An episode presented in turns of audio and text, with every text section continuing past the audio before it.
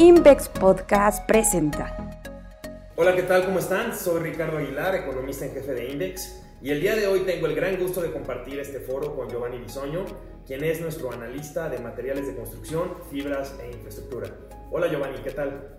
Hola Ricardo, muchas gracias y es un gusto para mí también compartir el día de hoy este podcast contigo. Me parece perfecto Giovanni, muchas gracias. Pues bueno, vamos a hablar un poco sobre las perspectivas para la construcción en México.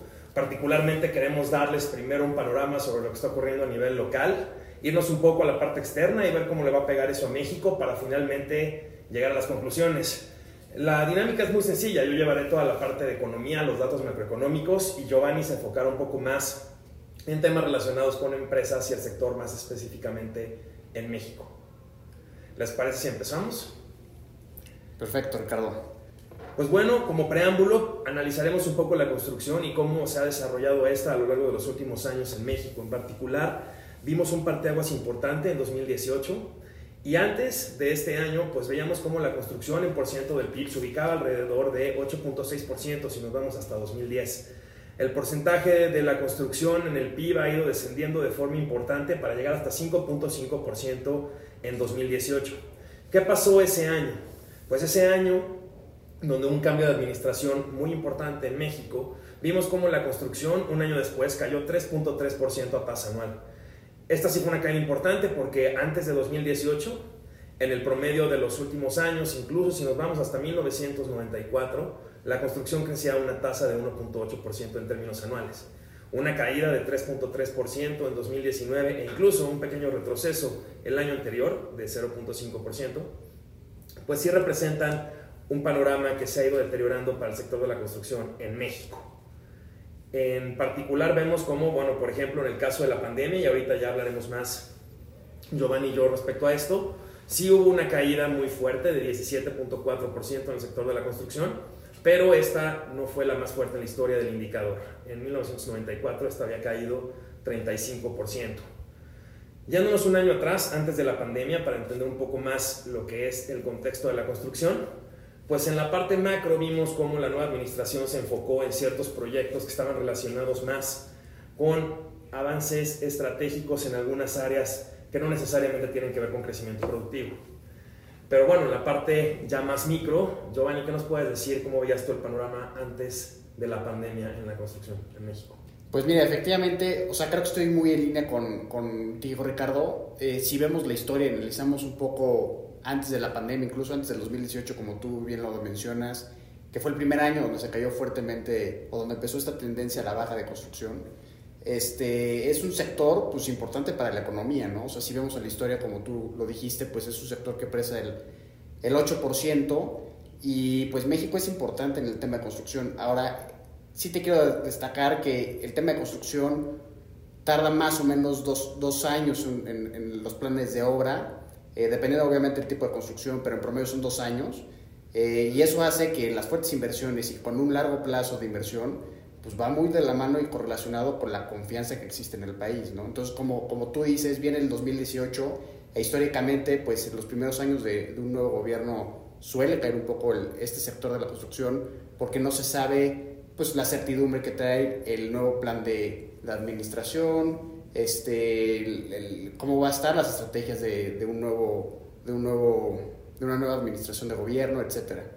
Eh, este, en esta ocasión, en el 2018, fue diferente, porque no nada más hubo un cambio de gobierno, sino incluso un cambio de partido, ¿no? Entonces, sí se vio un, un deterioro un poco más de, en la confianza, un, un, una, una, incertidumbre un poco más fuerte, y eso se notó, pues prácticamente las empresas donde cancelaron inversiones, eh, empresas que se echaron para atrás. Eh, en el 2019, además, empezó un gobierno en el, que, en el que, por ejemplo, aquí en la Ciudad de México, te podría decir que separaron un poco las, las obras en, en, la Ciudad de México de las edificaciones, eh, las edificaciones de los, de los centros comerciales y de los edificios y de los locales, pues es muy importante, ¿no? Representa cerca del 40% de, de, construcción, eh, entonces es muy importante. También hubo mucho, mucho retraso en los procesos de, de permisos para empezar el, el, proceso de construcción y todo esto hizo que la caída que observamos en el 2018 pues acentuara un poco más en el 2019 ¿no? este tú en el, en el, en el En el 2019 me recuerdo muy bien que teníamos la plática sobre el Plan eh, Nacional de Infraestructura que se dio a finales en, en, diciembre de ese año, que son 147 proyectos. Y me acuerdo que fue pues, un, un poco un plan de, de, que el gobierno se veía preocupado por la, por la economía del país y por la confianza que había en, en este sector. Y pues ahí me gustaría ver un poco más de tu área, ¿no? De cómo veías tú la economía en ese, en ese aquel entonces cuando se anunció este PNI que fue en su momento una mercadotecnia de pues, plan de rescate de la economía de México. Totalmente, precisamente por esta disminución que ha tenido la construcción en por ciento del PIB, vemos cómo la administración entrante sí estuvo muy enfocada en poder colaborar con el sector privado para poder impulsar a este sector que, como bien dices, ya venía cayendo incluso desde antes de las elecciones. Y bueno, aquí sí llama mucho la atención que a pesar de las buenas intenciones que ha tenido el Consejo Coordinador Empresarial con el gobierno desde 2019, no se ha llevado a cabo un avance importante de estos proyectos. Desafortunadamente, probablemente por temas que han mermado la confianza de los inversionistas, algunas atracciones o acciones que ha tomado el gobierno actual con relación a sorpresas negativas, que definitivamente han perjudicado las perspectivas de los inversionistas en México, tanto locales como extranjeros, pues sí vemos cómo pues, se ha quedado en papel. Prácticamente este proyecto del Consejo Coordinador Empresarial con el gobierno no ha dado el resultado esperado sí son proyectos de infraestructura en diferentes ramas, medio ambiente, energía, agua, que definitivamente podrían no solo ayudar al sector y hacer crecer esta participación del PIB que, solamente aclarando, se ubica ya alrededor del 4.5%, ya considerando la caída de la pandemia, que es uno de los niveles más bajos que se ha reportado para la construcción en por ciento del PIB. Y bueno, habrá que ver si ahora, ya con recientes cambios y recientes acontecimientos, mejores perspectivas para la demanda interna en la recuperación, vamos a ver un repunte en la construcción. Pero, de nuevo, si esto no sale del papel, si estos planes de 2019 no salen del papel, difícilmente veremos que esta participación de la construcción en por ciento del PIB total aumente y esto pues definitivamente sí le va a pegar a México. Sí, claro. Oye, y no sé si estarás de acuerdo conmigo, pero eh, yo sí notaba, por ejemplo, un 2020 un poco más optimista, digo, recordando las, las fáciles bases de comparación, ¿no? Este, de que veníamos de, años bajos en construcción y el 2020 se preveía un poco más positivo, eh, no solamente por el plan de, de Nacional de Infraestructura que veíamos, pero sí recuerdo que se veía un 2020 un poco más positivo para el sector construcción aquí en México. ¿no? Y, y, el golpe del COVID-19 sin duda le, le, le afectó muchísimo al sector construcción. Sí, este. Sí, sí, pero digo, perdón que te interrumpa ahí, pero sí es muy importante aclarar que precisamente durante 2020 tuvimos una caída de 17.4% tasa anual en la construcción. Esta fue la más fuerte que se ha registrado desde la crisis de 1995. Entonces, sí, estábamos cayendo a 3.3% tasa anual en 2019, que era una caída también importante, probablemente la más alta de los últimos 5 o 6 años.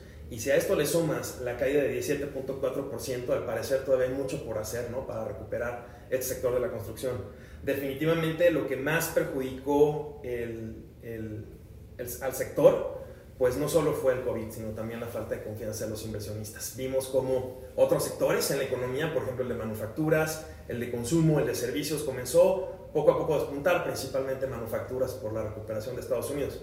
No obstante, sí hemos visto, y eso ha sido una constante, que los indicadores de construcción en México, el valor real de la construcción, el indicador adelantado de producción industrial, el subcomponente de construcción, a eso me refiero, o incluso el de la inversión fija bruta, que también tiene un componente de inversión residencial y no residencial, se mantuvieron prácticamente estancados durante toda esta etapa de recuperación. Entonces, sí, no solo también hay que empezar a, a ver cómo otros sectores se recuperan, sino esperar que el de la construcción pues mejore un poco, ¿no? Aunque yo creo que el sector externo aquí podría dar un poco más de empuje. Sí, justo. Y fíjate que ahorita que mencionas que en el 2020 se empezó a ver a principios, cuando todavía la pandemia pues, no se esperaba que fuera tan grave como, como, como lo es ahorita, ¿no? Pero justamente ahorita que dices que en el 2020 se empezó a ver una mejor confianza en los inversionistas, pues me acuerdo de empresas que, que, que empezaban a, a, dar mensajes positivos en sus, con sus clientes y sus inversiones, ¿no? De que eh, empresas querían empezar a invertir aquí en México, algunas sí se querían quedar aquí en México, este, querían meter nuevas plantas aquí en México, etc. Pero pues con esto de la pandemia, pues algo que sí tengo que en común que tuvieron prácticamente todas las empresas fue que, tuvieron que, que, respetar la liquidez y perseverar su efectivo, ¿no? Y eso hizo que pues, se detuvieran todas las inversiones fuertes. Y inversiones fuertes me refiero a construcción de nuevas plantas, construcción de nuevos este, eh, de nuevas inversiones en, maquinaria, pues todo eso para tener liquidez. Y entonces, pues parece que se mezcló la tormenta perfecta, ¿no? O sea, un, un indicador que parecía positivo a principios del 2020, pues el, tema de la crisis económica le, vino a dar en la torre a ese, ese repunte, ¿no? Claro, y si a eso también le sumas esta falta de acción por parte de, del sector privado y público conjuntamente, pues todavía más podemos ver que no solo el golpe fue fuerte, sino que la recuperación podría ser muy lenta. ¿Cómo, cómo estás viendo la recuperación de la construcción hacia adelante? Sobre todo, ¿tú crees que la parte externa puede ayudar un poco a recuperarse, perdón, a que se recupere la construcción en México? Sobre todo porque pues sí vemos como la industria, principalmente nuestro principal socio comercial, ha jalado la recuperación. Pero bueno, en la, en la, parte de construcción, ¿tú crees que fuera del ámbito local hay algo que empuje a este sector en México? Sí, definitivamente, Ricardo. Mira, no hay que olvidar, no hay que, no hay que olvidar que venimos de una fácil base de comparación, ¿no? Entonces es muy, es muy fácil crecer a tasas altas o, o, o a tasas positivas cuando vienes de tres años de golpes, ¿no? Pero lo que sí te digo es que definitivamente sí se ve un mejor panorama de construcción, ¿no? Ahora, eh, ahorita que dice la parte externa, pues no hay que olvidar el tema de que el, plan de infraestructura de Joe Biden definitivamente es un catalizador para el sector construcción aquí en México, ¿no? Eh, no hay que olvidar, y tú aquí eres el experto, pero pues no hay que olvidar el efecto multiplicador, ese, esa característica de las economías integradas, ¿no? Y, lo que nos podría llover o lo que nos podría llegar a, alcanzar o, a soportar un poquito ese, ese plan de infraestructura de Joe Biden. Me gustaría que tú me explicaras un poquito más, pero es de mi entender, y corrígeme si, si, si estoy mal, que el plan de infraestructura de Joe Biden de 2.3 billones de dólares, de eso se divide 620 mil millones de, de, dólares para, para el tema de transporte e infraestructura. ¿no? Si consideramos eso, eso representa cerca del 39% para el PIB de construcción del 2020. Entonces, eso te quiere decir que, que por supuesto que hay muchísimo apoyo y lo que nos puede llegar a, llover de esa parte del plan de infraestructura, pues sí le ayuda mucho al, sector construcción. No hay que olvidar que tenemos muchas empresas que tienen operaciones en Estados Unidos, ¿no? Eh, por decirte algunas, y las que más creo que se pueden apoyar es, pues sin duda, Cemex o GCC, ¿no? Quienes exportan materiales de construcción como es el cemento. Además, es una industria que está muy eh, saturada en el, en el tema de la capacidad de utilización de sus fábricas. Entonces, eso hace que Estados Unidos requiera eh, importar materiales de construcción. Sin olvidar, por ejemplo, que para también G México puede ser un, sin duda un tema importante para el plan de infraestructura de Joe Biden, por el tema del cobre y la producción, Orbia para la tubería y por el tema de cables de telecomunicaciones con esta nueva estrategia que tienen, eh, GMXT ¿no? en el sector de transportes a través de su, de su subsidiaria de, de FEC que representa cerca del 20% de sus ingresos. Entonces, sí, definitivamente yo te diría que de hecho es un importante catalizador. ¿no? Ahora no hay que olvidar que es un plan de ocho años. ¿no? Entonces, oye, todo este, todo este repunte lo vamos a ver el próximo año. Pues no, porque es ocho años. Pero sí creo que le dé la suficiente fuerza como para que repunte el sector construcción. Pero, ¿tú cómo lo ves? Pues definitivamente el cálculo que haces es muy bueno, es bastante interesante también, estoy de acuerdo. Y bueno, lo único que yo diría, Giovanni, es que pues desafortunadamente todavía no es un plan que se ha aprobado. Ha habido resistencia en el Congreso norteamericano para poder aprobar este plan, principalmente por el lado de los republicanos, y vemos que es un plan bastante ambicioso. Tú mencionabas que se enfocan alrededor de 600 mil millones de dólares en la parte de transportación, pero también hay una parte importante que tiene que ver incluso con mejoras de infraestructura para que la gente pueda trabajar desde casa, principalmente aquellos que cuentan con discapacidades. Incluso también se está hablando de innovación, se está hablando de mejoras en la parte de manufacturas, eso nos podría perjudicar a nosotros, como exportadores manufactureros, pero bueno, en Estados Unidos el plan del presidente Biden busca reforzar la parte de producción manufacturera a través de mejores instalaciones, que definitivamente también ahí ya viene una demanda adicional por materiales de construcción. Y eso sin mencionar igual eh, la parte de edificios y servicios públicos, que definitivamente también es una parte muy importante de estos 2.3 billones de dólares y que te digo, desafortunadamente a la fecha no están aprobados todavía al 100% por el Congreso, pero sí, en caso de ser aprobados, representarían un catalizador importantísimo, como mencionas. Aquí ya entra un poco más el problema de que la administración de Biden mezcló este programa con un programa también para apoyar a las familias de 1.2 billones de dólares, perdón, de 1.8 millones de dólares aproximadamente, y en conjunto de estos 4.1 billones que incluyen este plan para apoyo a las familias y el plan de infraestructura original que mencionamos, pues solamente se ha aprobado una cuarta parte. Entonces todavía falta mucho por hacer en el tema de lobbying para que pueda aprobarse este plan en el Congreso, pero definitivamente si se aprobara, esto esperaríamos que impulsara al sector de la construcción en México por las razones que mencionas y en lo que respecta a los pronósticos económicos, sí ajustaríamos al alza nuestro estimado que ahorita está en 9.9% para el crecimiento de la construcción en México. Ahora, ¿este crecimiento es bueno o es malo? Pues 9.9% son una cifra elevada, ¿no? Pero bueno, caímos 17.4% en 2020. Entonces, el rebote que vamos a ver en 2021 ni siquiera logra contrarrestar una parte importante de la caída que vimos en 2020.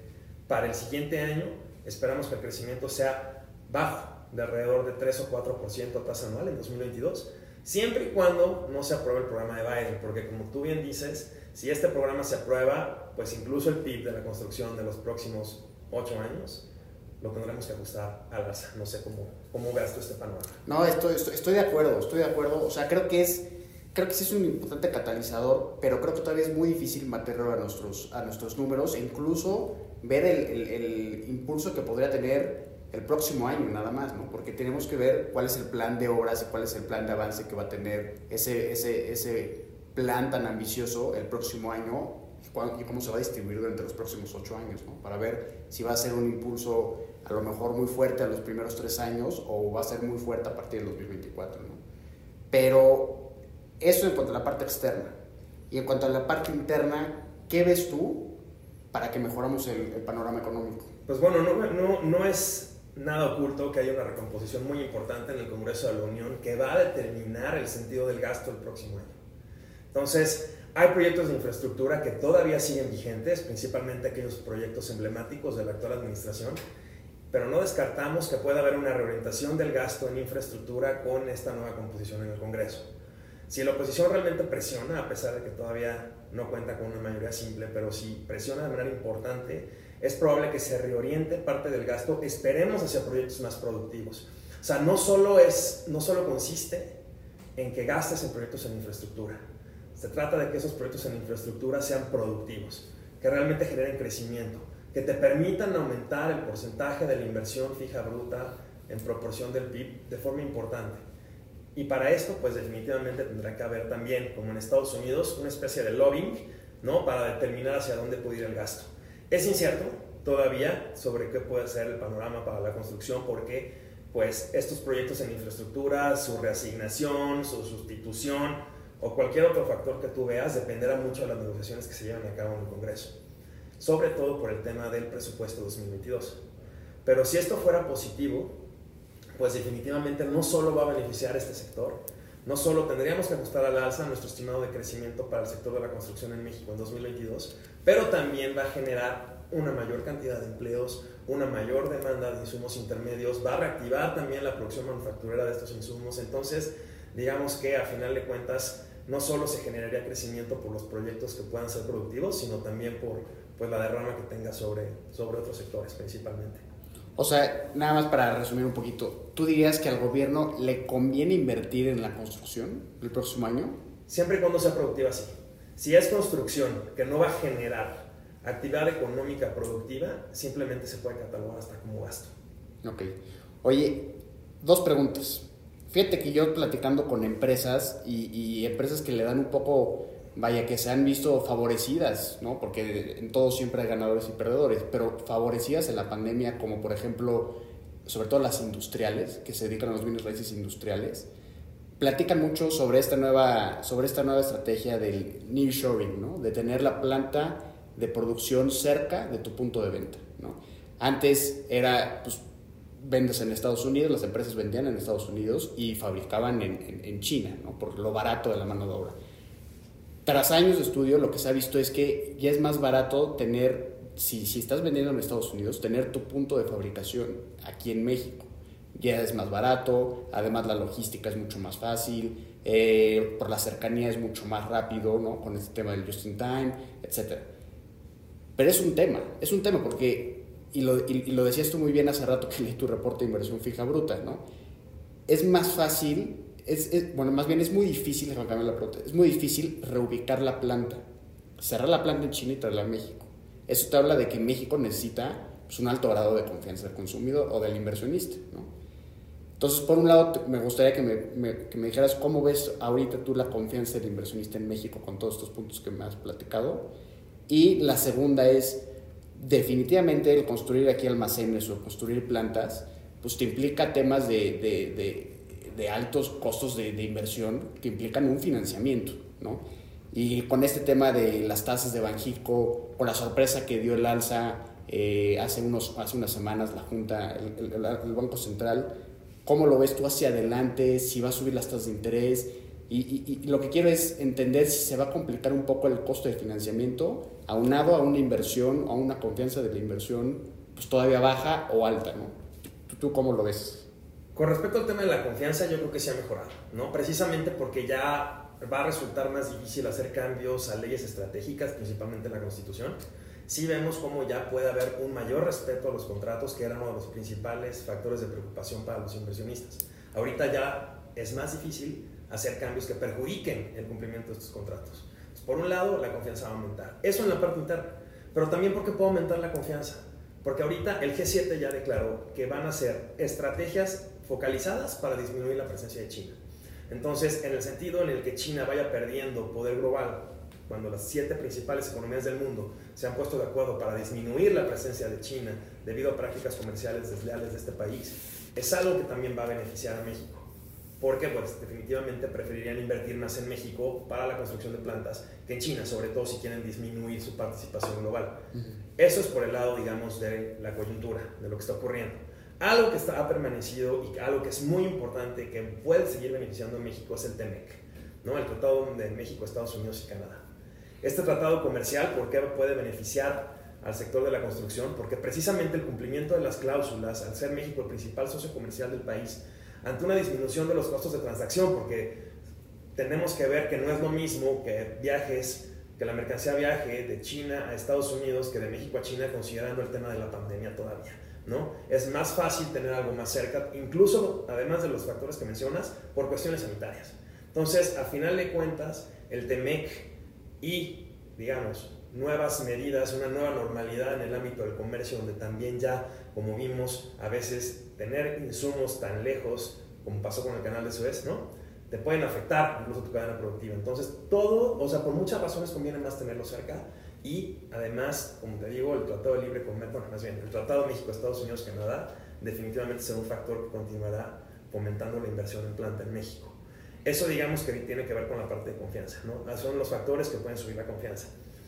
Con relación a los costos de inversión, en particular lo que decías del aumento en la tasa de interés de Banco de México, pues sí esperamos que haya un ciclo restrictivo de política monetaria, sí esperamos que las tasas de interés, sobre todo la tasa de interés de referencia, continúen al alza, pero esto no puedes traducirlo directamente a la parte de crédito.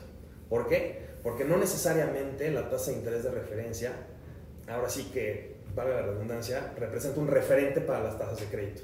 Sí pone un piso, pero no un techo la tasa de interés que se cobran por los créditos para la inversión, el financiamiento para la construcción, pues generalmente también, además de una tasa de interés de referencia, que es la tasa base, que es hasta el alza, puede tener un componente muy importante de riesgo.